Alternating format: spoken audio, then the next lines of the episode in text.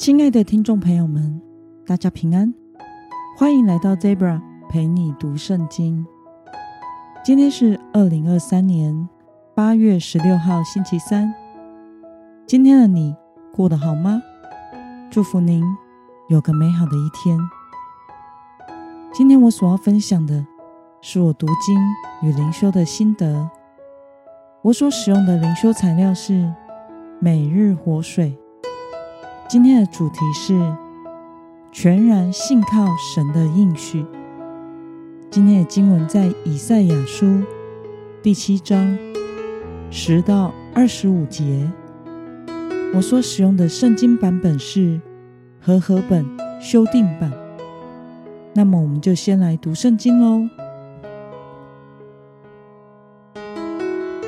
耶和华又吩咐亚哈斯：“你向耶和华。”你的神求一个预兆，在阴间的深渊或网上的高处。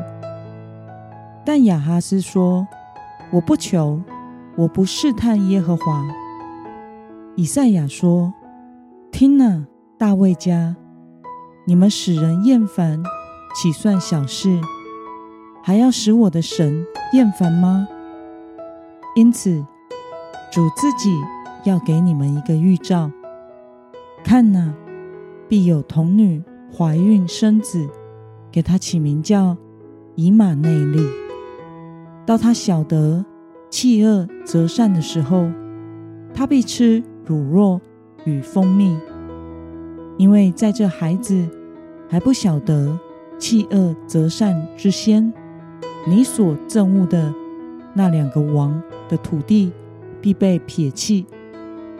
耶和华必使亚述王临到你和你的百姓，并你的富家。自从以法莲脱离犹大的时候，未曾有过这样的日子。那时，耶和华要呼叫，招来埃及江河源头的苍蝇和亚述地的蜂，他们都必飞来，停在陡峭的谷中。岩石的缝里，一切荆棘丛中和片片草场上。那时，主必用大河外雇来的剃头刀，就是亚述王，剃去你的头发和脚毛，并要剃尽你的胡须。那时，每一个人要养活一头母牛犊和两只母羊。因为奶量充足，他就有乳酪可吃。国内剩余的人也都能吃乳酪与蜂蜜。那时，凡种一千棵葡萄树、价值一千银子的地方，必长出荆棘和棘藜。人到那里去，必带弓箭，因为遍地长满了荆棘和棘藜。所有锄头刨过的山地，你因惧怕荆棘和棘藜，不敢到那里去，只能做放牛之处，羊群践踏之地。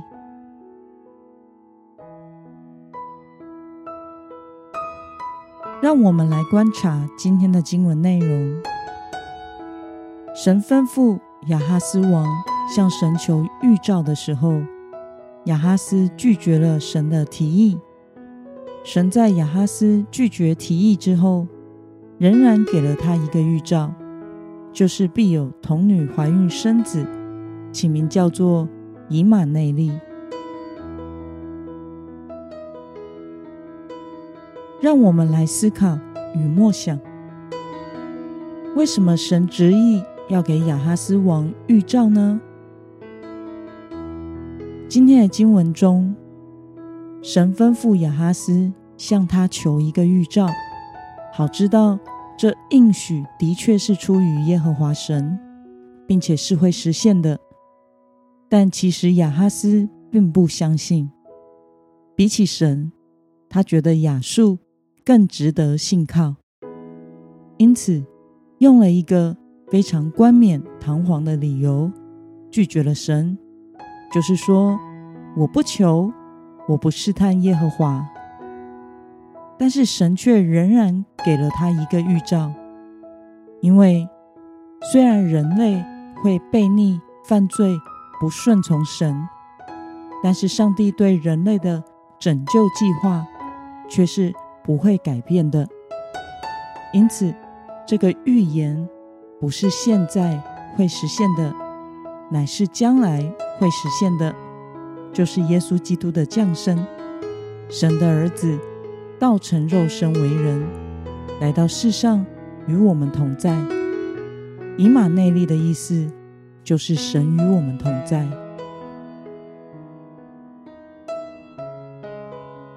那么，看到亚哈斯王不信靠神。选择倚靠当时的强国亚述，对此你有什么样的感想呢？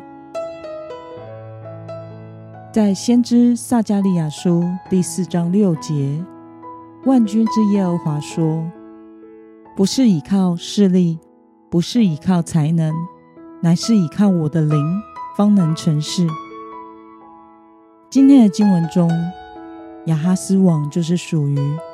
倚靠这世上的势力，因此他所倚靠的势力必不能拯救他，反而会使国家付上更大的代价。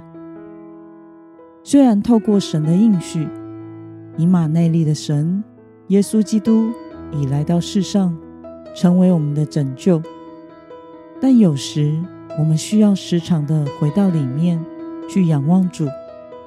才能够有真实的信心去信靠神，不然，当我们遇见事情的时候，我们还是会很容易的去想要用其他的人事物来帮助我们解决问题。求主帮助我们，不要用一些看似冠冕堂皇、属灵的理由去掩饰我们不信靠神的事实。